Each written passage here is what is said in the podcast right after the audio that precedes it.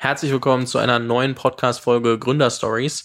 Heute eine ganz andere Art, weil in den letzten Monaten, muss ich sagen, waren es eigentlich nur klassisch, in Anführungszeichen, Tech-Unternehmer. Und irgendwie ist ein heutiger Gast es auch, aber irgendwie auch nicht, weil sehr traditionelle Branche, ähm, sehr traditionelles Umfeld, aber dann irgendwie komplett anders. Also ich muss zugeben, wahrscheinlich im ersten Moment ähm, nicht ganz gerafft, welche Ausmaße ein Feld haben kann, wenn man äh, das nicht beobachtet. Ähm, sagen wir so, bei jemand, äh, der demnächst auch, ah, kommt nächste Woche auch vorbei, ähm, Udo Schlömer kennengelernt und wahrscheinlich auch einfach nicht ganz gerafft, ähm, was du so machst und äh, dann damit drüber gesprochen und äh, Philipp äh, Gebhardt ist mein heutiger Podcast-Gast, Kieferorthopäde klingt erstmal sehr, ich nenne es mal langweilig. Wenn man dann aber da mal ein bisschen tiefer reinblickt, und äh, wir haben uns ja doch des Öfteren gesehen in der letzten Zeit, ähm, dann äh, zwei Praxen in Berlin, eine davon ausgezeichnet äh, als schönste Praxis Deutschlands, dann irgendwie mit einem Community Space hinten dran und dann kommt man da vorbei und dann sind irgendwie andere bekannte Gründer da und coole Leute und irgendwie dann äh, ist dir das Digitale super wichtig. Das heißt, irgendwie alle Praxisräume sind mit äh, Smart ähm, Home Elementen quasi versehen. Das heißt, wenn ich irgendeinen anderen Arzt rufe, dann drücke ich einen Knopf, dann äh, verändert sich irgendwo die Lichtfarbe und so ganz crazy durchdacht, genauso wie irgendwie dann ähm, aber auch der ähm, der Röntgenraum, ist es ein Röntgenraum? Ja, ja, korrekt. Der Röntgenraum äh, mit einer Disco-Kugel ausgestattet ist. Also, wo du drüber nachdenkst und denkst, das hat nichts mit Kieferorthopädie zu tun. Und dann kommst du hier an mit, mit äh, Yeezys und äh, alles super entspannt. Das ist nicht das, was ich mir unter einem Kieferorthopäden äh, vorstelle im ersten Sinn.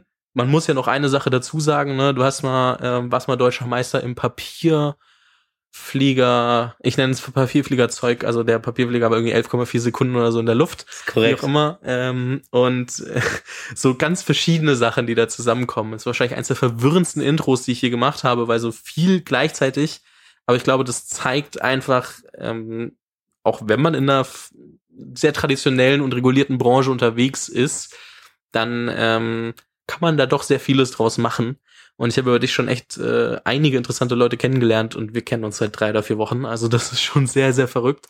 Ähm, deswegen, Philipp, ähm, schön, dass du hier mal den, den Rahmen erweiterst und äh, dir Zeit nimmst für den Podcast. Herzlich willkommen. Ja, Fabian, vielen Dank äh, für, die, für die nette Intro. Ich glaube, ich kann auch so ein bisschen roten Faden aufzeigen von dem, was du gesagt hast. Und äh, ich kann das nur zurückgeben. Ähm, das war sehr inspirierend, äh, dich und auch deine ähm, deine Leute und auch die WG in den letzten Wochen kennenlernen zu dürfen, weil ich ähm, ja tatsächlich äh, wahnsinnig inspiriert von von Leuten bin, die ähm, Sachen auch mal anders sehen, ja und ähm, trotzdem aber richtig Bock haben und auch authentisch Bock haben. Und ich glaube auch, dass das ähm, ein großes oder das ist für mich eines der Sachen, die eigentlich super wichtig sind, Authentizität. Und das merkt man, glaube ich, schon nach einer gewissen Zeit, ob Menschen wirklich dahinter stehen, was sie sagen, ob die da richtig Bock drauf haben oder ob sie das einfach aus Grund von irgendwelchen finanziellen Incentives machen, äh, gewisse äh, Wege zu gehen. Und ähm, ich bin mir ziemlich sicher, das ist ja auch einer der Gründe, weshalb äh, Udo einer meiner engsten Freunde ist, so wie einige andere, die du jetzt auch schon kennengelernt hast, weil ähm, jeder auf seine eigene Art sehr, sehr authentisch ist. Ja, und das habe ich Gott sei Dank ähm, von Anfang an immer versucht und ähm, bin deshalb nach außen einen Weg gegangen, der eventuell ein bisschen unkonventionell ist, ja. Kommen wir gleich nochmal drauf zurück. Ich habe kurz überlegt, ob wir jetzt schon in so eine philosophische Stunde einsteigen oder erst später. Ich habe mich mal kurz für später entschieden. Ich habe dich gerade sehr aus der Business-Perspektive ähm, ja. beschrieben. Erzähl mal, was muss man über dich äh, als Philipp Gebhardt noch wissen, was so, ja, Kieferorthopäde, innovative Praxis und so weiter, was muss man über dich noch wissen? Grundsätzlich ist das Thema, dass ich eigentlich immer ähm, BWLer werden wollte. Ja, also ich habe immer gesagt, ich äh, mich interessiert es eine Firma zu gründen, mich interessiert es irgendwie neue Sachen zu entwickeln oder etwas zu gestalten, ähm, auch Menschen zu führen und ähm, Angestellte zu haben. Das fand ich immer sehr spannend. Meine Eltern sind Zahnärzte tatsächlich. Die haben eine Praxis in äh, Oschersleben, das ist in Sachsen-Anhalt. Bin damals äh, 1984 im ähm, im Osten Ostdeutschland geboren. Mhm und hatte aber das Glück, dass meine Eltern ähm, schon immer total liberal waren und alle, alle Möglichkeiten offen gelassen haben. Ähm, ich glaube tatsächlich auch einer meiner Antriebe ist, dass ähm, ich dann nach der Wende, da war ich sechs, das habe ich also alles, ja, was heißt mitbekommen, aber dass ich immer das Gefühl hatte, dass meine Eltern wahnsinnig glücklich waren, dass so die Kinder, ich und meine Schwester die Möglichkeit hatten, einfach während ihrer Schulzeit und auch danach einfach so alle Möglichkeiten zu haben, die wir machen wollten. Und ähm, ich war dann jahrelang in Australien, äh, bin da zur Schule gegangen, ähm, und war während des Studiums ein Jahr lang in, in, in Frankreich und habe das eigentlich nie von der Seite äh, gesehen, dass ich dabei meine Freunde verliere oder irgendwelche Nachteile habe, sondern ich fand es per se immer spannend, was Neues zu sehen, was Neues zu machen. Und ähm, habe mich damals äh, nach dem Abi, das war, oder während des Abis schon 2004, für BWL in Oxford beworben und konnte das aber nicht machen, weil ich damals zur Bundeswehr musste. Mhm. Und das war dann noch so. Und dann habe ich aber ähm, Bundeswehr hätte ich in Burg bei Magdeburg machen müssen. Das fand ich damals irgendwie nicht so äh, mega spannend und habe dann geguckt, was gibt's für Alternativen. Und bin dann im Endeffekt, ähm, habe ich gesagt, okay, ich war noch nie auf Sylt und habe mich äh, in Kampen auf Sylt in der Jugendherberge beworben als Zivi. Mhm. Und dann haben die gesagt, okay, du kannst jetzt da hinkommen und äh, dann habe ich beim Bundesamt angerufen für Zivildienst und die meinten so, pff, ja, so, das haben sie jetzt so noch nicht gemacht, ob ich da überhaupt eine Stelle hätte. Dann habe ich gesagt, ja, ist auch alles irgendwie machbar. Und long story short bin ich dann tatsächlich da ähm, noch während des Abis als als Zivi gestartet, konnte dann nicht BWL anfangen, weil ich musste halt erst eben dieses Jahr nachweisen, entweder bei der Bundeswehr oder beim Zivi, hatte mich damals aber parallel weil ich hatte so einen Film gesehen, Anatomie, den Film mit Moritz Bleibtreu damals, wo Heidelberg so als die beste Uni in Deutschland für Medizin dargestellt wurde. Und da habe ich gedacht, ich habe das Image besteht ja auch heute noch. Das also. besteht noch so ein bisschen, gell? Ja, ja, wahrscheinlich. Und dann habe ich gesagt, da gab es diesen Numerus Clausus. Ich bewerbe mich da einfach pro forma, äh, weil den Platz kriege ich mhm. eh nicht für Medizin, weil das das Schwerste ist. Und habe dann diesen äh, Platz bekommen und habe kurzfristig entschieden, Medizin anzufangen, weil ich dachte, hey, du hast jetzt eh noch ein halbes Jahr, bis du BWL anfängst und dann machst du das mal und guckst dir noch mal was Neues an. So fing das alles an. Sehr geil. Ich glaube, es ist, ähm, du hast gerade eine Sache angesprochen, so der, dieser BWL-Hintergrund und äh, dass du den sehr spannend findest und auch, dass du den zwar nicht machen konntest, aber wenn man sich das heute anguckt, dann kombinierst du ja dieses Thema Kieferorthopädie und Medizin sehr stark mit diesem BWLer-Hintergrund. Also was ich halt spannend fand, ist, dass du nicht der Kieferorthopäde in der Praxis bist, der dann alles alleine macht und quasi selbstständig bist, sondern du baust es ja so auf, dass du am Ende eine Praxis von dir loslösen kannst. Deswegen, deine Praxis heißt ja auch nicht ähm, Praxis äh, Dr. Gebhardt, sondern die heißt, oder Dr. Med äh, Gebhardt, wie auch immer, sondern die heißt bis 45, ist eine Brand, die man etablieren kann und äh, weiterentwickeln kann.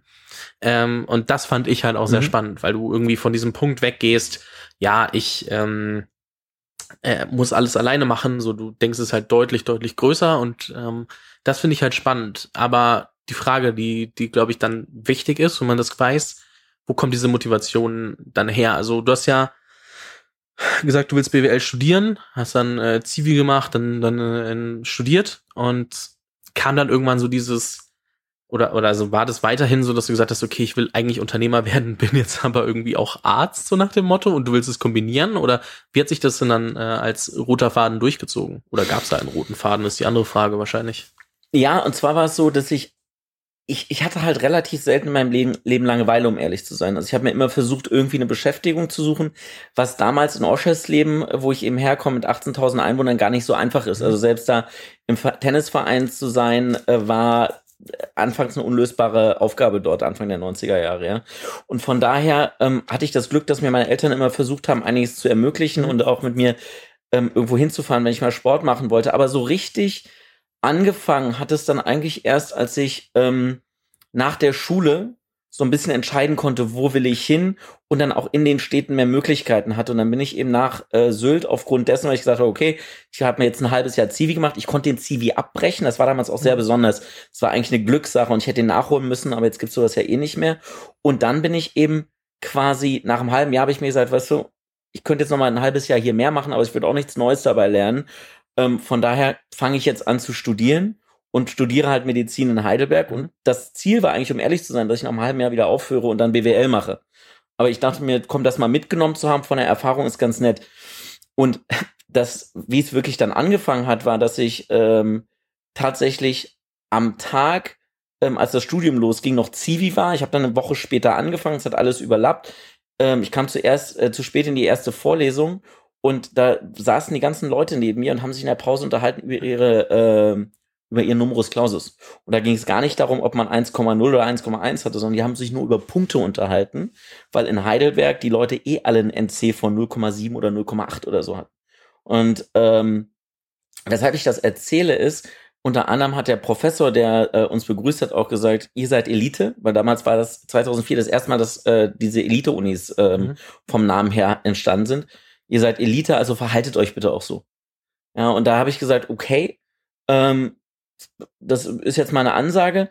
Hm, ich selber hatte immer gar nicht so das Gefühl, dass das irgendwie geil ist, sich so absetzen zu müssen und auch dieses, boah, Numerus Clausen, deshalb bin ich jetzt geiler und ich verstehe schon, dass man in seiner Schulzeit wahnsinnig viel Gas gegeben hat, um gut zu sein oder besser als jemand anders. Aber ich hatte, um ehrlich zu sein, nie wirklich so den Incentive, besser zu sein, einfach um jemandem, jemandem anders, anderen sagen zu können, dass ich besser bin. Und das ist aber auch einer der Gründe, weshalb ich äh, gesagt habe, hey, dieses Medizin-Ding, wo jetzt die Studenten schon von vornherein eine Selektion sind von denen, die in der Schule schon die Besten waren und sehr, sehr speziell im Zweifel auch äh, sozial äh, unterwegs sein, waren im Gegensatz zum Durchschnitt. Und dann werden die auch noch ausgebildet ähm, in so einer elitären, in so einem elitären Zusammenschluss. Ähm, und dann macht man das Ganze auch noch, bis man irgendwie 35 ist. Also ja, der Durchschnitt der Fachärzte sind ja irgendwie 35. Der Durchschnitt der Kieferorthopäden in Deutschland macht sich mit 39 selbstständig. So. Und wenn ich jetzt meine ganzen Unternehmerfreunde wie Markus zum Beispiel von Rebuy oder wen auch immer nehme, da sind viele dabei, die haben schon mit 15, 16 ihre erste Firma gegründet. Und ähm, das ist natürlich schon ein ganz anderer mentaler, ich will nicht sagen Leichtsinn, aber das ist eine andere, ähm, andere Ebene und eine andere Hürde, die man da auch zum Teil hat, zu Hause aus dem Kinderzimmer raus was zu gründen, als später mit 35, 39, wo man auch schon Kinder hat im Zweifel oder Verpflichtungen und sonst irgendwas. Und weshalb ich das erzähle, ist, dass die Medizinbranche ja schon eine sehr, sehr konservative Branche ist, eine sehr etablierte Branche und ähm, ich schätze auch alle Kollegen. Nur, wir sind in einer Zeit, in der wir durch die Digitalisierung, Globalisierung meiner Meinung nach einen wahnsinnigen Change haben. In allen Branchen. Und ähm, früher war es normal, als ich meine Eltern selbstständig gemacht haben, 1990, dass sie gesagt haben, naja, wir machen jetzt eine Praxis und wir gehen damit in Ruhestand. Mhm. Ich habe meine erste Praxis mit 29 vor sechs Jahren gegründet und für mich war klar, ich habe keine Ahnung, was ich in zehn Jahren noch mache. Auch jetzt, also ich gehe davon aus, dass ich in zwei Jahren noch Kieferorthopäde bin. Wir wissen alle nicht, was bei der Trump-Wahl in zwei, äh, zwei Monaten passiert, aber das ist, also ich wäre auch nicht davon überrascht, wenn ich sagen würde, in sechs Monaten müssen wir nochmal gewisse Sachen neu diskutieren, ja.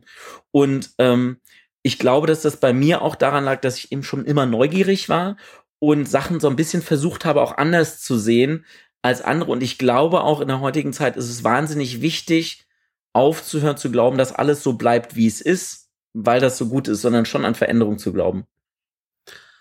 Wie gehst du dann an das Erlebnis äh, Kieferorthopädie ran? Weil wenn ich jetzt mal zurückblicke, ich hatte irgendwann mal eine feste Zahnspange. Nein, ich werde keine Bilder davon zur Verfügung stellen. Es äh, sah schlimm aus. Also ich bin kein Fan einer festen Zahnspange, aber sie hat ihr, ihre Wunder gewirkt, sagen wir mal so. Aber wenn ich da mir das überlege und dran zurückdenke, super steriles ähm, Wartezimmer, sehr, sagen wir mal, ich möchte niemandem zu nahe treten, aber unfreundliche ähm, Rezeptionistinnen, die sehr gestresst waren, genervt waren, keine Lust, also so das Gefühl hatten, also ich hatte das Gefühl, die hatten keinen Bock auf mich. Und dann bin ich da rein, dann war irgendwie so im Kreis waren irgendwie so acht oder zehn Tische oder, oder so Liegestühle. Behandlungszimmer waren wirklich zehn Leute gleichzeitig im Kreis gesetzt. Und äh, ja, du musstest vielleicht mal in den, in den Röntgenraum oder, oder für die Abdrücke und sowas. Und es war wirklich einfach nur Abfertigung und wirklich kein, kein cooles Erlebnis. Wenn ich aber bei dir reinlaufe, dann ist ja ein komplettes Gegenteil davon. Wie bist du drauf gekommen oder, oder was hast du dir gedacht, als du deine Praxis eröffnet hast? Was wolltest du anders machen? Welches Gefühl möchtest du bei den Leuten erzeugen? Und ähm, was für ein Prozess war das vielleicht auch? Weil ich glaube, von Sekunde eins an wirst du ja auch nicht das perfekte ähm, die perfekte Praxis gehabt haben, aber so, wie, wie hat sich das für dich entwickelt? Das ist ein bisschen eine komplexere Story, aber um den Bogen zu dem, was ich gerade gesagt habe, zu spannen, ist es so, dass Ärzte, glaube ich, generell ähm, ihre Profession im Kopf haben. Und ähm, das Problem ist aber, dabei haben die meisten, gerade wenn die anfangen zu studieren, nicht im Kopf, dass man nicht nur einen Patienten am Tag behandelt, sondern im Zweifel auch irgendwie 100 Patienten am Tag sieht und im Zweifel auch nicht nur sechs Stunden am Tag arbeitet, sondern manchmal auch 36 Stunden am Stück. Und das sind die Sachen, wo Fehler auftreten. Und deshalb gibt es bestimmte Prozesse, die ich in Unternehmen sehr, sehr schätze, ähm, bei denen ich sage, die machen auch in der Medizin Sinn. Und im Idealfall kommen die von jemandem, der sich mit dem, mit der Topic, mit dem Topic auskennt, als von jemandem, der als Berater von außen kommt und sagt, naja, ich bin jetzt der BWLer, deshalb bestellen wir mal die Materialien und machen die Räume so, sondern mit jemandem, der wirklich auch am, pra am Patienten oder in der Praxis oder in der Klinik äh, arbeitet und behandelt.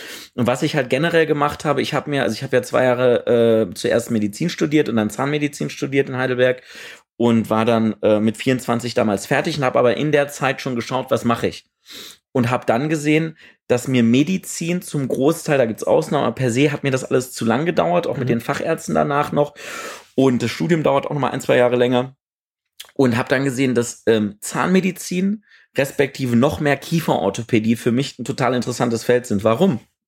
Weil man in der Kieferorthopädie sehr viel delegieren und das sehr gut skalieren kann. Mhm. Und das meine ich jetzt rein professionell. Das Interessante ist, wenn ich mit dir spreche, dann nickst du und das macht für dich Sinn mhm. und man hat eher ein positives Gefühl. Wenn ich das jetzt einem Mediziner sage, was ich gerade erzählt habe, dann haben die negatives Gefühl dabei. Die wollen keine Skalierung. Das klingt äh, für die unprofessionell und minderwertig, was überhaupt nicht der Fall ist. Und dieser Paradigmenwechsel im Kopf, den hatte ich Gott sei Dank, weil ich durch diverse Sachen, die passiert sind, äh, gute Connections zu ähm, großen Firmen hatte, wie damals Red Bull. Vielleicht können wir da auch nochmal nachher äh, drauf kommen für eine Sekunde. Aber das ist auf jeden Fall ein Punkt, das mir sehr geholfen hat. Das hat ja Jim Ron auch schon gesagt. Du bist immer die Schnittmenge von den fünf Leuten, mit denen du am meisten äh, rumhängst, ja, oder zu tun hast.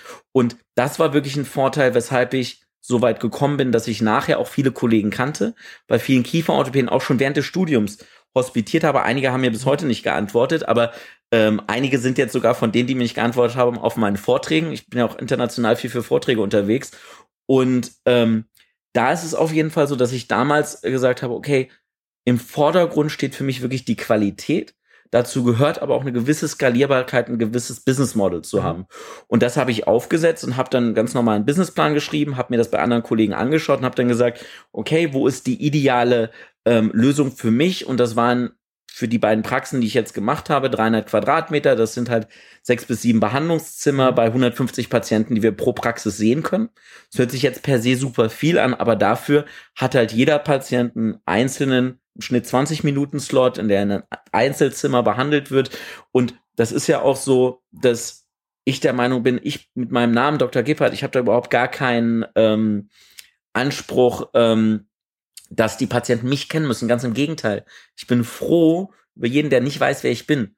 Weil ähm, die anderen in der Praxis, die können per se diese Sachen viel besser als ich, weil ich für jeden Bereich einen Spezialisten habe, den ich mittlerweile einstellen kann, ja. Und ich selber bin derjenige, der, der zwar schon am Thema dran ist, aber wie in jeder Firma ähm, ist es ja utop, utopisch zu glauben, dass der Chef alles am besten kann. Mhm. Interessanterweise in der Medizin, aber was total eigentlich krank ist, denkt man ja, wenn ich zum Professor gehe, nur weil der den Titel hat, kriege ich da die bessere Behandlung. Und wenn man da mal hinter die Kulissen schaut, sind die Professoren ja die, die am allerwenigsten im Zweifel operieren. Ja, also es gibt Ausnahmen, aber das ist eigentlich ganz interessant, ja.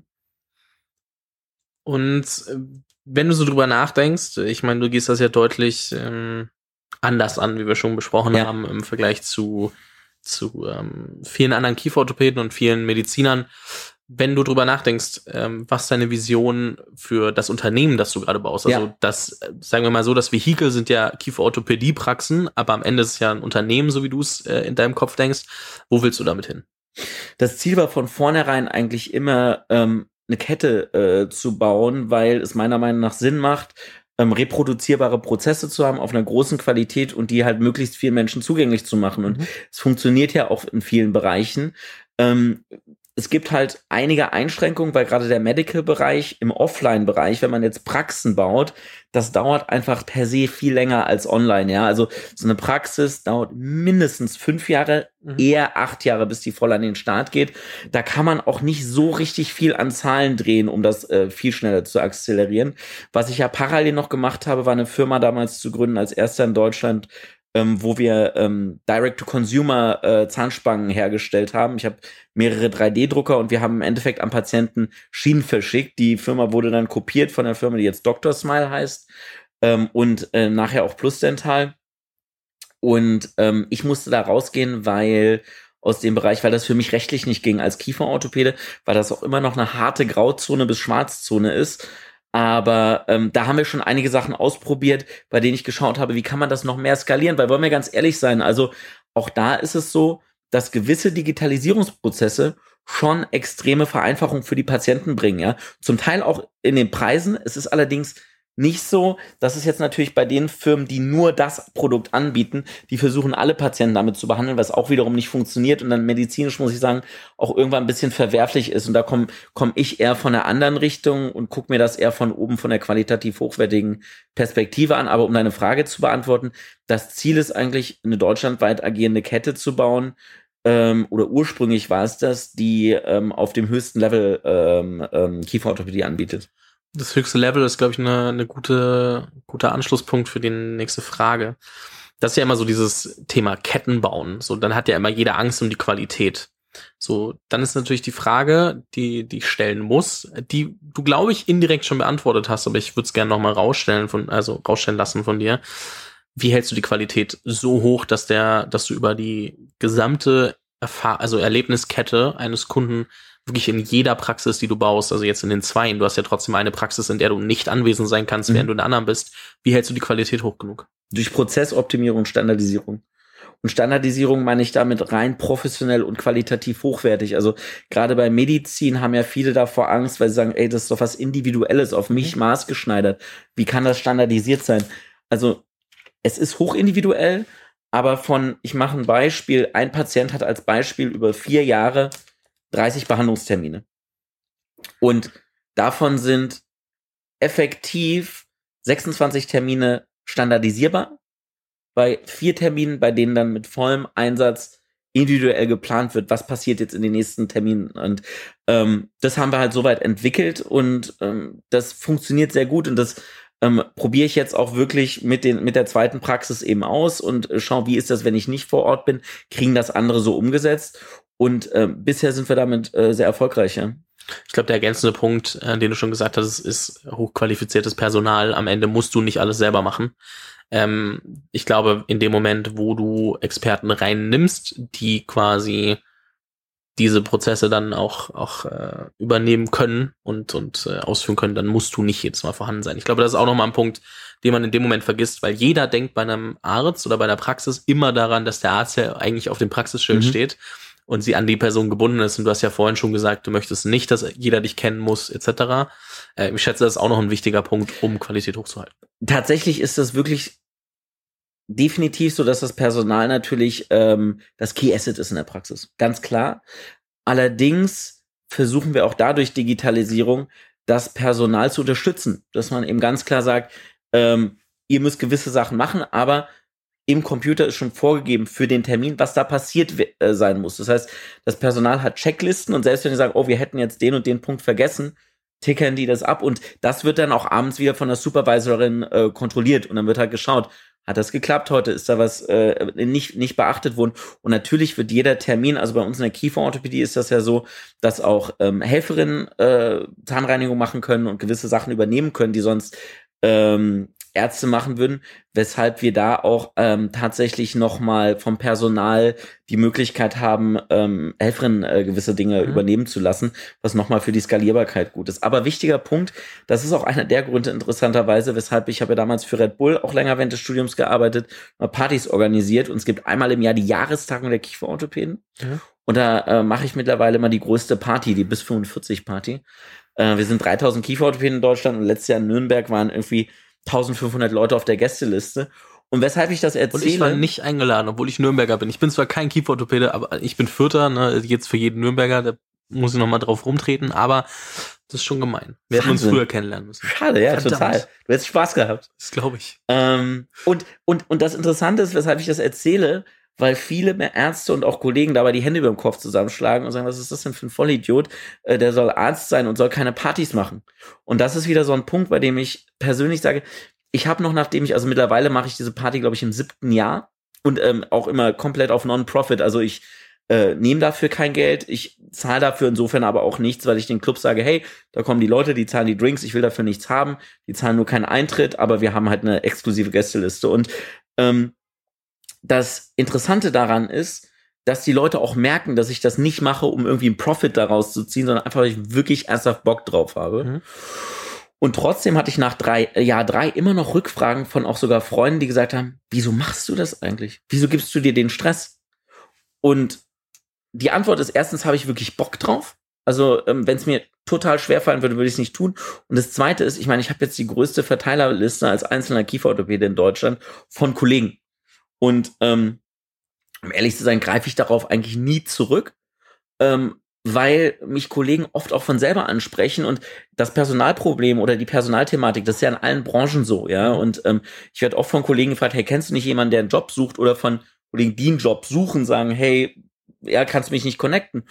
Und ähm, das ist auf jeden Fall ein Punkt, der bei mir jetzt gar nicht mehr existiert, weil ich permanent Bewerbungen habe von Kollegen und ähm, für andere ist das ein Riesenthema, weil die suchen einfach händeringend und finden niemanden. Ja? Und alleine schon für den Punkt ähm, macht das total Sinn.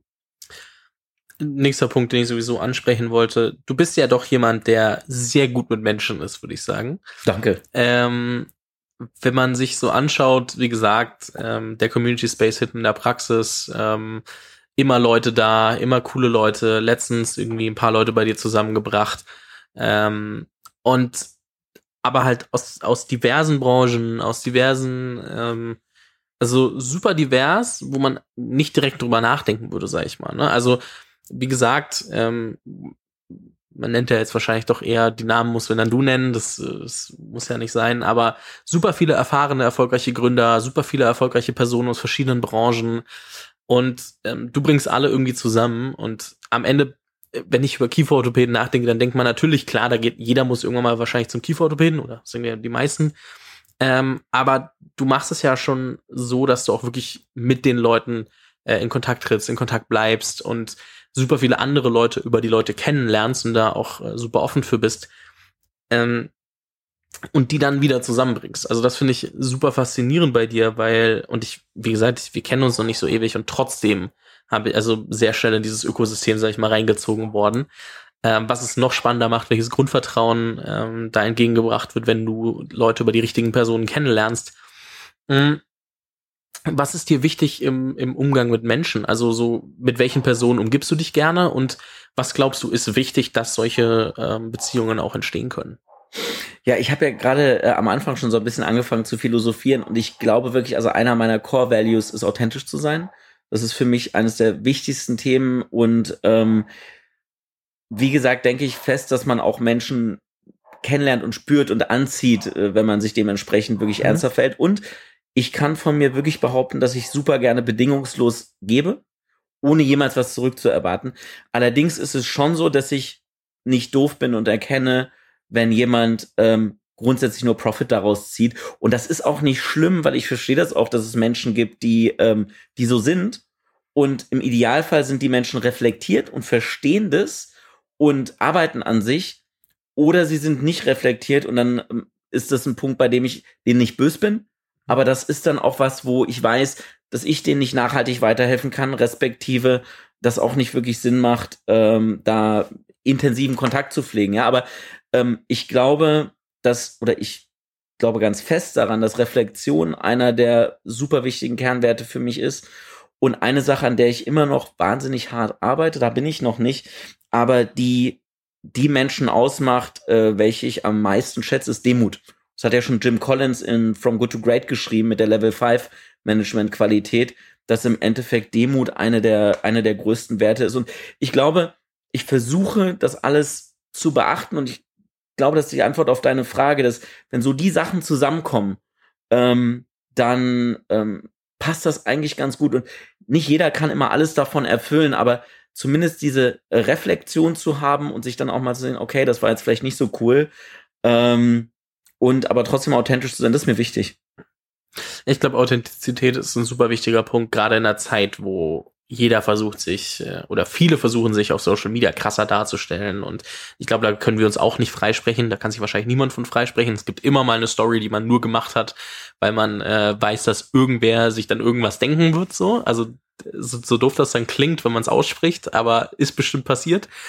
Und ähm, nichtsdestotrotz dann irgendwie äh, in den äh, Begegnungen ähm, halt, was du ein, das eine, was, äh, was ich auch selber merke, ich meine, ich habe ja auch mit, mit der einen oder anderen Person zu tun und, und äh, auch da versuchen wirklich Wert zu stiften, also zu gucken, wo kann man ähm, weiterhelfen. Also auch manchmal so dieses Tick Cleverness zu verstehen, was der eine eigentlich gerade sagt und dann zu sagen, hey, guck mal, hast du dich schon mal mit Person Y unterhalten?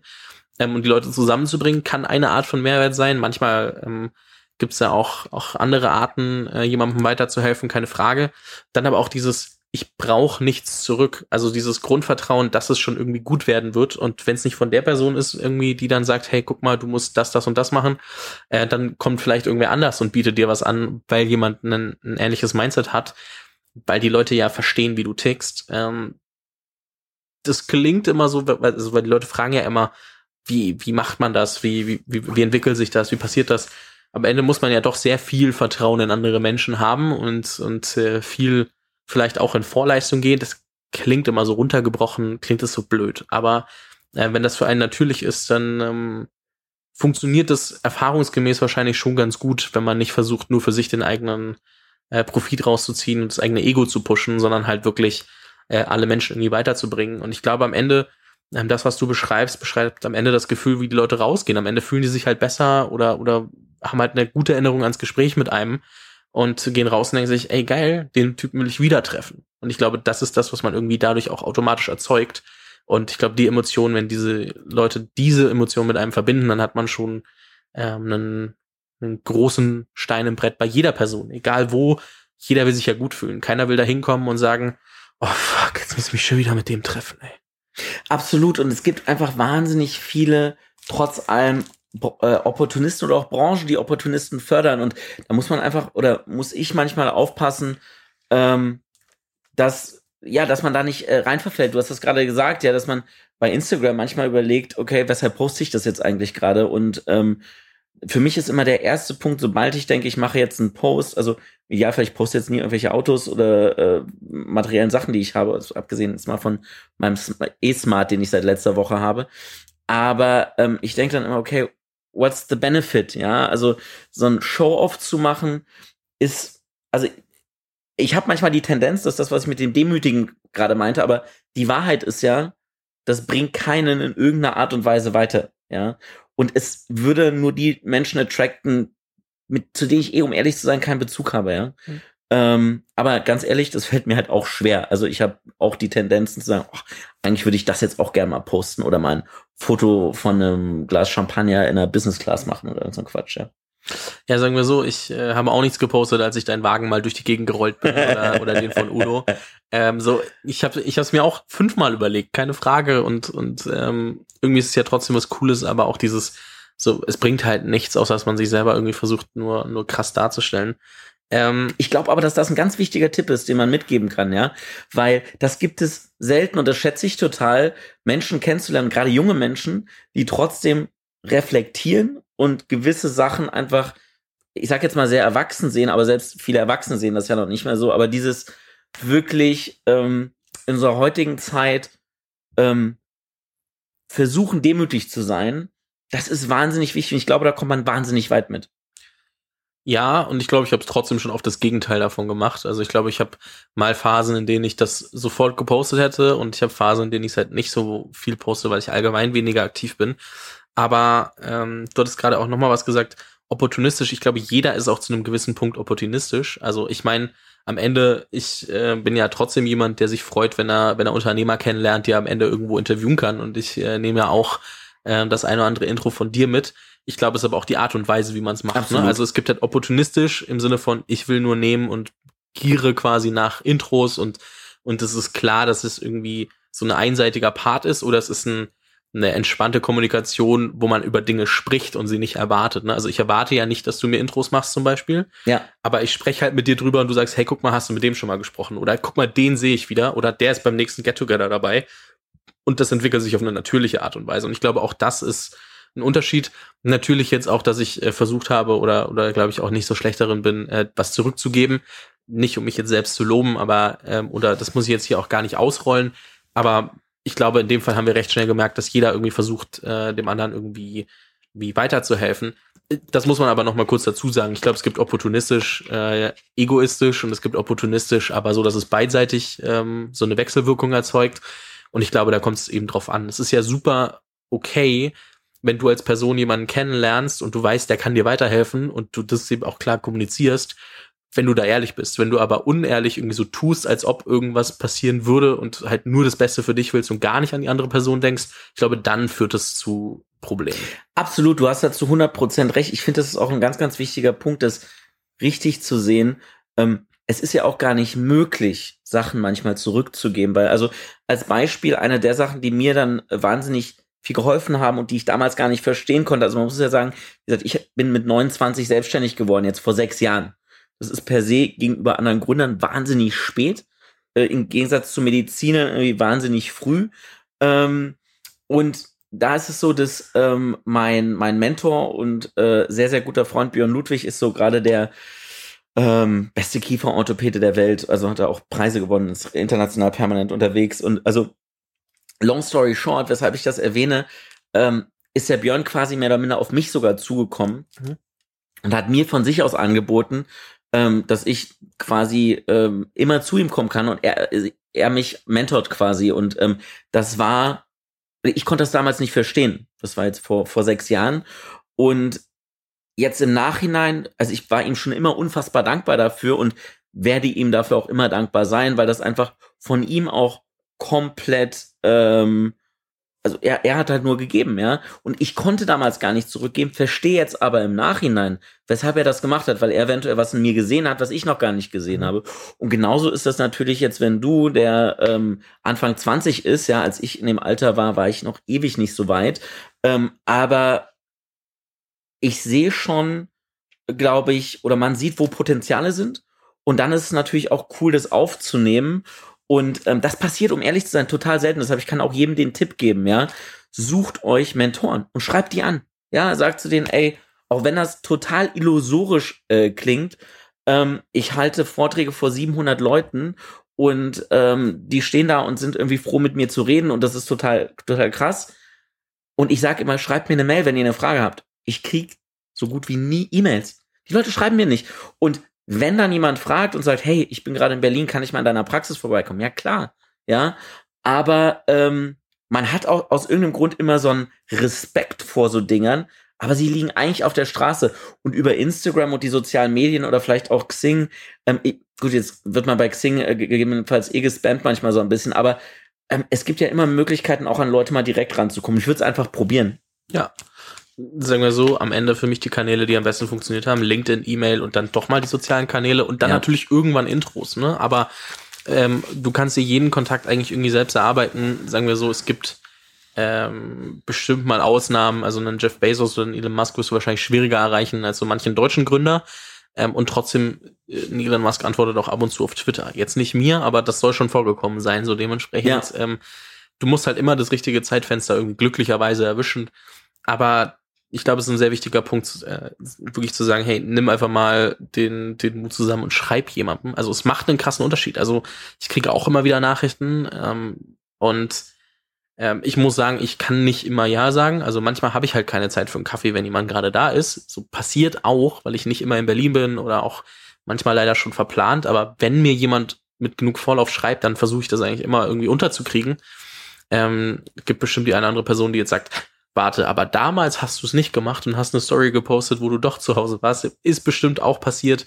Ähm, aber das Verrückte ist ja, man sieht ja an vielen Beispielen gerade, dass viele junge Leute sehr viel Hilfe von sehr vielen äh, älteren, erfahreneren Leuten bekommen und diese Startup-Community ist ja doch noch mal krasser, weil die ja wirklich ähm, sehr darauf aus ist, sich gegenseitig weiterzuhelfen. Also wir haben ja hier schon ein Ökosystem, das, ähm, wenn man da mal drin ist, und wenn man sich da mal wirklich versucht reinzufuchsen, wo du wirklich super viel Support erfährst. Und ich glaube, das ist so das, was sehr krass unterschätzt wird, weil nur weil jemand eine erfolgreiche Firma aufgebaut hat, heißt das nicht, dass er keinen Bock hat, sich mit dir zu unterhalten, nur weil du am Anfang stehst. So, du musst aber halt fragen. Und wenn du nicht fragst, dann kann das nicht passieren. So, egal was du machst, es wird nicht klappen, wenn du nicht fragst. Ja. Und das unterschätzen viele Leute, weil irgendwie die Leute denken, ja, die sind viel beschäftigt. Natürlich sind die Leute viel beschäftigt, aber fast jeder, ich sag eigentlich jeder, aber es gibt ja Leute, die behaupten, sie haben alles alleine gemacht. Eigentlich jeder hatte jemanden, der ihm weitergeholfen hat und weiß, wie wichtig das ist. Und durch solche Themen sind Leute massiv gewachsen als Persönlichkeiten und wahrscheinlich auch als Unternehmer. Und so haben die sich auch weiterentwickelt. Und spätestens, wenn sie viel alleine gemacht haben und sich dann mit anderen ausgetauscht haben, haben die gemerkt, was es wert ist. Und deswegen gerade entsteht ja eh so dieser Common Sense, dass man der nächsten Generation oder allgemein jüngeren Leuten immer weiterhelfen möchte. Und das heißt, wenn du zehn Leute fragst, werden bestimmt zwei oder drei Ja sagen. Äh, und die anderen werden vielleicht irgendwann später antworten, wenn du nochmal nachhakst oder halt gerade nicht können. Aber wenn du halt null Leute fragst, dann und also was da vielleicht für mich auch noch ein ganz wichtiges Learning war, wovon ich mich äh, definitiv gelöst habe, ist, dass ich das Rad neu erfinden muss. Ja, das hatte ich halt früher. Ich gesagt habe, ich muss jetzt irgendwas Neues erfinden, irgendwas Neues machen. Ähm, was ich definitiv auch jedem raten kann, ist, ähm, das ist überhaupt nicht schlimm, erstmal Dinge, die etabliert sind, zu lernen und mitzunehmen, bevor man in einem Early Stage direkt schon ähm, eine ganze Branche disrupten will. Ja, also dass man, man kriegt manchmal das Gefühl, gerade von außen und von außen auf die Startup-Branche guckt, dass da Leute sind, die permanent alles neu machen und geniale Ideen haben. Aber wenn man wirklich mal, und das weißt du noch besser als ich, hinter die Stories guckt, dann sieht man, hm, die haben eigentlich auch alle mal mit irgendeinem relativ klaren Plan angefangen. Ich meine, die Samvers ähm, haben ja auch quasi nicht so richtig viele Sachen neu erfunden. Generell das Business Model nicht viele Sachen neu zu erfinden, sondern einfach Sachen auch gut zu kopieren, auf den Markt zu bringen, ist halt auch wieder eine gute Erfindung. Aber trotzdem, ja, kann ich äh, da auch nur das bestätigen, was du sagst. Ähm, gewisse Wege zu gehen, von Menschen zu lernen, die schon Fehler gemacht haben, das dann aber auch zu realisieren ähm, und zu reflektieren und daraus den nächsten Schritt zu machen, ist super, super wichtig. Ja, definitiv. Ja, ich glaube, was man irgendwann lernt, wenn man da länger äh, mit drin hängt in dieser ganzen Welt, die anderen kochen auch nur mit Wasser. Das heißt zwar, dass sie teilweise schon deutlich erfolgreicher sein können, aber eben auch Step by Step sich ähm, weiterentwickelt haben. Ich meine, ein guter Kumpel von dir und äh, heute gepublished, beziehungsweise vor einer Woche oder so hier gewesen, Fabian Spielberger, die Story ist 13 Jahre in the making. Dass die heute irgendwie riesig sind, ist halt darauf zurückzuführen, dass er irgendwann mal als One-Man-Show angefangen hat, Deals auf seiner Seite zu posten, die dann irgendwie Traffic bekommen hat, das sich weiterentwickelt hat und über Jahre hinweg gewachsen ist. So, und natürlich hat er heute Bock, sich ab und zu mit jungen Gründern zu unterhalten und dort Erfahrungen weiterzugeben. Aber der kocht trotzdem nur mit Wasser. Also wenn du mit dem Kaffee trinken gehen willst, dann ist es ein ganz normaler Mensch, der vor dir sitzt, genauso ähm, respektvoll dir gegenüber, wie du ihm gegenüber bist. Und ähm, sowas finde ich halt super faszinierend, weil man, also man setzt die Leute im, im Kopf immer auf so einen Thron, weil man halt denkt, wow, krass, ähm, schon so weit gekommen und äh, am Ende sind die ja, also meistens sind es immer noch so so Kinder in Erwachsenenkörpern. Das äh, möchte ich jetzt auf niemanden speziell beziehen, aber sind ja alles super entspannte Leute, die halt durch äh, Neugier, durch Durchhaltevermögen etc. dahin gekommen sind, wo sie heute stehen und ähm, das unterschätzt man manchmal, weil man halt eben nur, man sieht die Firma, man sieht vielleicht mal irgendwie den, den ähm, Auftritt in Pressen oder im TV oder sowas. Aber wenn man die Leute kennenlernt, ähm, ja, so einfach mal fragen. Funktioniert oft. Absolut. Also ich meine, Fabian war gestern auch gerade bei mir zu Hause und wir hatten ähm, ein Gespräch über, weil mich das gerade interessiert hat, ähm, wie ich Investments eventuell strukturiere, weil ich gerade im Moment bisher nur in meine Praxis investiert habe. Also ich habe nichts anderes, ja, keine äh, Immobilienassets oder Aktien aufgebaut, sondern habe immer jeden Cent selber. Ist auch 100% eigenfinanziert, alles Neugründungen. Ähm, und das ist schon so, äh, dass ich gedacht habe, okay, ich muss mir jetzt mal irgendwie eine richtige Meinung einholen von, da waren noch ein paar andere Leute eingeladen, aber genau, und dann saßen wir zusammen und dann meinte Fabian, naja, die ersten sieben Jahre hat er eigentlich auch nur 80 Stunden die Woche gearbeitet und jetzt noch nicht wirklich andere Assets aufgebaut, sondern alles reinvestiert in seine Firma, weil es ja auch bei ihm alles eben eigenfinanziert ist. Und das fand ich ganz spannend, weil er ist jetzt natürlich sieben Jahre noch mal weiter. Ähm, und ich bin gerade noch in der Anfangsphase, auch wenn das jetzt auch schon wieder bei mir sechs Jahre her ist, in der ähm, er damals war. Und ich habe mich halt schlecht gefühlt, weil ich so, also noch vor zwei Wochen, weil ich dachte, okay, ey, verschlafe ich gerade an alles andere. Ähm, in meinem Alter haben schon viel mehr Immobilienassets und so aufgebaut. Und ähm, die Wahrheit ist einfach, nee, es ist, wenn man das wirklich vergleichen will, wovon ich mal abraten äh, äh, muss, dann ähm, ist es alles gut. Und die Wahrheit dahinter ist eigentlich, wenn man nochmal einen Schritt zurückgeht, diese äh, 10.000 Hour Rule, ja, die auch Malcolm Gladwell beschreibt in seinem Buch Tipping Point, wo er sagt, hey, ähm, du wirst immer besser sein als 99 Prozent der anderen, wenn du mal an irgendwas 10.000 Stunden gearbeitet hast. Und am Ende des Tages ist das auch der Schlüssel zum Erfolg. Man muss nur den Weg gehen. Und wenn man den Weg geht, dann geht's irgendwann relativ schnell. Und auf einmal, so wie du auch, du machst das jetzt auch alles schon seit etlichen Jahren, ist man in einer Bubble, die vorher unerreichbar erschien. Und das Problem ist nur, von 0 auf 100 in diese Bubble zu kommen, ist meiner Meinung nach vielleicht unmöglich oder schwer möglich, aber es ist auch ungesund, ja, weil ähm, diesen Weg zu durchlaufen, wirklich mal dauerhaft abzuliefern, ist schon eine gute Erfahrung. Ich finde es so faszinierend, weil ich seit Jahren denke, ich hätte wieder, also ich hätte doch ähm, einige Schichten in dieser Bubble schon so durchlaufen und viele Leute kennengelernt und dann gibt's trotzdem wieder so Leute, wo du denkst, ach krass, der ist eigentlich auch ein Key Player in dieser Bubble und man kennt ihn gar nicht und der auch und der auch. Und du denkst dir nur so, das nimmt nie ein Ende und du, also und ich dachte halt, als ich meine, ich habe mit 19 angefangen und bin jetzt äh, bald 24 und ähm, bin da irgendwie durch Zufall natürlich Step by Step reingerutscht und habe viele Leute kennengelernt. Und da merkt man einfach, wie lange dieser Weg auch noch dauern wird, was auch voll fair ist. Aber wie cool es auch ist, weil dich halt irgendwie, wie gesagt, jeder irgendwie so ein bisschen weiter in die nächste Ebene trägt und du gemeinsam mit denen wachsen kannst. Aber wenn ich von heute auf morgen versucht hätte, tausend Leute kennenzulernen, dann wäre ich auf jeden Fall durchgedreht. Deswegen, das passt schon gut zusammen, dass ich äh, mir da auch ähm, und dass es einfach eine Zeit gedauert hat, ähm, Leute kennenzulernen und da Step by Step reinzurutschen. Und ich weiß, dass ich noch lange nicht da bin, wo ich hin will. So, das wird äh, das immer so dieses typische, ich wäre gerne heute schon dort, aber ich bin ja erst hier, verdammt, da ist noch so viel Werk Weg dazwischen. Naja. Aber ist ja auch das, was irgendwie Spaß macht. Ne? Also so zu wissen, dass man jeden Tag ähm, weiterarbeiten muss. Ja, was ich dazu auch noch sagen kann, ist, ähm, um noch mal so einen äh, Standardspruch da zu nennen, man unterschätzt immer, ähm, was man in sieben Jahren schafft und man überschätzt, was man in drei Jahren schafft.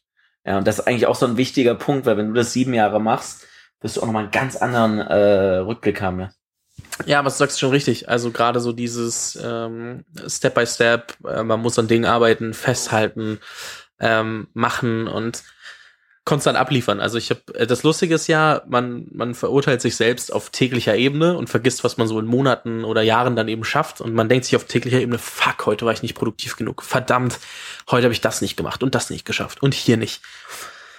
Aber ich glaube, so konstant sich selber zu challengen und dann dran zu bleiben und immer wieder irgendwo ein Prozent besser zu werden, ist halt so das, was es ausmacht. Es macht es nicht aus, dass du an einem Tag alles schaffst, was du dir vornimmst, sondern es macht es aus, dass du jeden Tag oder ähm, jede Woche, jeden Monat ablieferst und neue Dinge erschaffst und da besser wirst. Und das vergessen die Leute oft, weil, und ich merke es auch bei mir, ne? Also ich habe zur Zeit nicht die produktivste Zeit meines Lebens und trotzdem passiert halt nach draußen hin was. Aber ich denke mir jeden Tag, verdammt, das hättest du machen müssen. Und da hast du was vergessen. Und das steht noch an. Und wie willst du das eigentlich noch schaffen? Und dann fällt mir aber eigentlich wieder auf, dass trotzdem genug passiert und äh, das wirklich so auf allerhöchstem Level einfach sich selbst zu challengen ist wofür man sich echt krass verurteilt manchmal und dann einem auffällt so, ja gut, aber guck mal, das ist im letzten Monat passiert, das in den letzten drei Monaten passiert und uff, hier haben wir auch noch mal was gemacht im letzten halben Jahr, was jetzt so richtig äh, Ertrag zeigt, wo du manchmal gar nicht abschätzen kannst, was sind die Dinge, die wirklich ähm, dich voranbringen. Und äh, ich glaube, da muss man darf man manchmal ein bisschen äh, netter zu sich selbst sein, mhm. aber man sollte sich schon regelmäßig challengen, weil sonst hast du natürlich diesen Anspruch, verlierst du dann irgendwann, dass du besser wirst und mehr machst.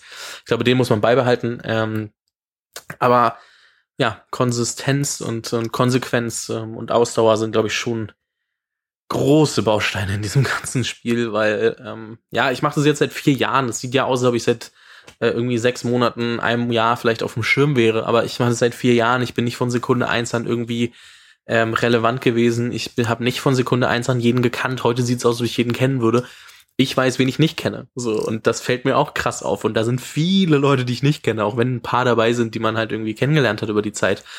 Und ähm, nach außen hin wirkt's trotzdem so, als ob schon super viele Leute wären, ähm, die ich kenne. Und das ist so diese Faszination, wie andere einsehen und wie man sich selber Ja. sieht, wie sich das unterscheidet und wie, wie krass anders man über das denkt, was man, was man teilweise macht, während andere einen schon für deutlich erfolgreicher halten, als man ist oder ganz anders einschätzen und, und sagen, ey krass, ähm, der kennt den, den und den und du denkst dir, ja, aber ich kenne den, den, den und den nicht.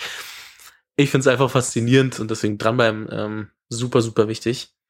Was ich dazu sagen kann, ich habe mir äh, dieses Jahr tatsächlich vorgenommen und es funktioniert bisher ganz gut, jeden Tag eine Sache zu machen, die ich sonst noch nie gemacht habe. Und wenn das wirklich nur ist, ein Bild aufzuhängen oder was bei mir schon ewig rumsteht oder eine Was Schublade in der. Bitte? Was war's heute? Heute habe ich ähm, eine Handseife in der Praxis angebaut. Oh, Ja. okay. Ähm, und das sind so Sachen, ähm, das muss gar nichts Großes sein, aber einfach wirklich so einen ganz kleinen Beitrag bringen. Und ähm, um ehrlich zu sein, ich meine, ich weiß noch genau, wie ich in der Schule war und überhaupt gar keine Vorstellungen habe, hatte, wie es ist zu studieren und Student zu sein, ja. Und dann hatte ich habe ich studiert und dachte mir so Wahnsinn, mal irgendwie das erste Staatsexamen zu haben, war für mich unvorstellbar oder auch promoviert zu sein und bin jetzt seitdem ich 24 bin promoviert und ähm, habe damals mit 24 den Aufnahmedienst der Charité äh, durch einen glücklichen Zufall übernommen für für Ästhetik und habe da ähm, dann 2010 bin ich nach Berlin gekommen und ähm, hatte immer die Illusion, dann später in die Kieferorthopädie einzusteigen. Da muss man nochmal dazu sagen, dass nur 100 Leute in Deutschland in der Kieferorthopädie im Jahr ausgebildet werden und Kieferorthopäden werden so, ja. Und das war also dann auch ein wahnsinniges ähm, Nadelöhr da durchzukommen. Und jetzt mittlerweile bin ich Kieferorthopäde. Ich finde das überhaupt nicht speziell. Ich bin unfassbar glücklich, ja. Aber für Außenstehende ist es manchmal so, dass sie sagen, oh krass, ja, das ist irgendwie so wie bei dir auch, ja, Wahnsinn. Aber an sich kann ich nur sagen, das ist gar nichts Spezielles. Es ist einfach nur, dass ich Bock auf was hatte, das gemacht habe und trotzdem aber äh, neugierig bin, weil wie ich vorhin schon gesagt habe, gerade in so einer konservativen Branche, sage ich mal wieder Medizin, ist es halt echt heilsam oder manchmal auch gut, disruptiv zu denken. Und im Startup-Bereich ist es ja normal. Da sind ja nur die Querdenker dann unterwegs, die sagen, okay, jetzt gucken wir, ob wir das mehr rechts drehen oder links drehen oder die Homepage nochmal ähm, lieber in grün oder blau ähm, unter einem anderen Markennamen und mit dem gleichen Produkt rausbringen. Aber in der Medizin haben wir ja noch ein relativ, sage ich mal, entspannteres Feld. Ähm, weshalb das bei mir jetzt auch gerade einfach eine ganz interessante Situation war, ja. Und ähm, ich bin da, ich bin da wahnsinnig, wahnsinnig dankbar und nehme das selber auch manchmal gar nicht so auf. Und das, was ich gerade sagte, eben, dass du in sieben Jahren, also unterschätzt, was du äh, in sieben Jahren schaffst und überschätzt, was du in drei Jahren schaffst, das kann ich nur auch für den, für die Psyche predigen, weil ich bin natürlich damals angetreten mit 29 als einer der jüngsten Fachärzte in Deutschland, der eine eigene Praxis gebaut hat, ja, in der Großstadt und habe gesagt, okay, und in einem Jahr perfekte Homepage und Lead Acquisition und alles andere. Und um ehrlich zu sein, das dauert einfach, ja. Und 80 Prozent der Sachen, die ich anfasse, gehen initial erstmal schief, wenn es irgendwelche neuen Sachen sind, ja. Und da braucht man dann auch einfach die Geduld. Das ist so, gell? Ja, und das ist genau das, was ich wieder meinte. So jeder kocht mit Wasser, aber man weiß es selber, aber nach außen hin wirkt es Ja. halt nicht so, ne? Also es ist, das ist so eine Floskel, aber sie trifft halt leider auch immer wieder zu. Das ist genauso mit dem Durchschnitt der fünf Menschen und anderen Floskeln, die man oft gehört hat, die man sich auch einprägen sollte, aber die man dann trotzdem manchmal nicht mehr hören kann und Total. auch nicht glauben will. Ähm, eine Abschlussfrage habe ich noch an dich, weil ich glaube eh, dass wir uns noch mal irgendwann hören, wenn sich äh, das auch bei dir weiterentwickelt hat. Ähm, ich schätze so immer mal wieder äh, die Story weiter zu spinnen, ist wahrscheinlich äh, ganz spannend. Ähm, aber eine Abschlussfrage habe ich noch. Ähm, welches Buch hast du am öftesten verschenkt? Mm.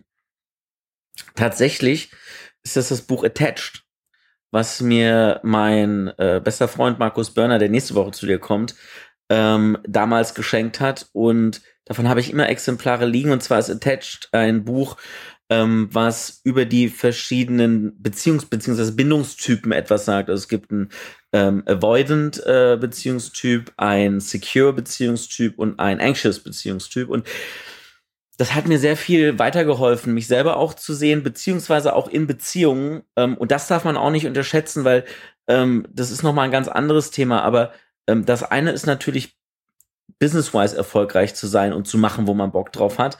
Aber im Idealfall besteht ja die Hälfte des Lebens oder sogar mehr, wenn man Glück hat, aus Family und Friends natürlich. Aber ähm, den richtigen Partner, die richtige Partnerin zu finden, ist eine Challenge, die einige manchmal so ein bisschen unterschätzen und als ähm, Nebenschauplatz haben.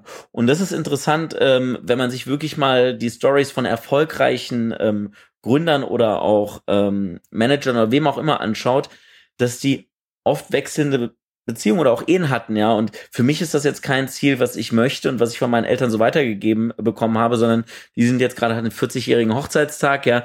Und deshalb ist für mich neben diesem ganzen Business-Aspekt die Beziehung eigentlich so eines der Core Essentials in, äh, in meinem Leben und äh, arbeite da sehr viel drin. Sehr, sehr spannend, weil in dem Bereich hatte ich noch keine Buchempfehlung im Podcast und ich frage die Frage schon ein bisschen öfter. Oft sind es halt so Businessbücher, also so wie, wie Outliers oder Tipping Point zum Beispiel, jetzt Malcolm Gladwell, ähm, was du genannt hast, aber ich werde Attached auf jeden Fall in die Podcast-Beschreibung packen. Kann sich das äh, jeder mal angucken und gegebenenfalls bestellen. Ich habe mich damit zum Beispiel noch nie auseinandergesetzt, außer dass es letztens, als, äh, als wir bei dir waren, äh, auf dem Tisch lag und ähm, dann ein paar Leute drüber gequatscht hatten. Aber ähm, klingt sehr spannend. Äh, tatsächlich im Bereich, der meinem Leben noch nicht so viel äh, Bedeutung gefunden hat. Ähm, ich meine, hat er alles Zeit, aber trotzdem. Ähm, was ich dazu vielleicht noch sagen kann, was mir auch wahnsinnig weitergeholfen hat, ich hatte gestern äh, zum Beispiel auch wieder EO Forums-Meeting, also ähm, EO äh, Germany, ähm, wenn hast du ja da schon, äh, dazu schon mal was gesagt zu dem ganzen Entrepreneurs Organization ähm, Konstrukt, aber ähm, das ist ja so, dass wir uns da in einem Forum einmal im Monat treffen von Unternehmern, die bestimmte Zahlentreffen da aufgenommen werden, wurde ja damals äh, von Steve Jobs und Michael Dell quasi gegründet, ja, ähm, vor ein paar Jahrzehnten. Und ähm, das, was ich damit sagen will, ist, dass wir in dem Forum an eigentlich sind wir eine Businessrunde und besprechen bestimmte Business-Themen.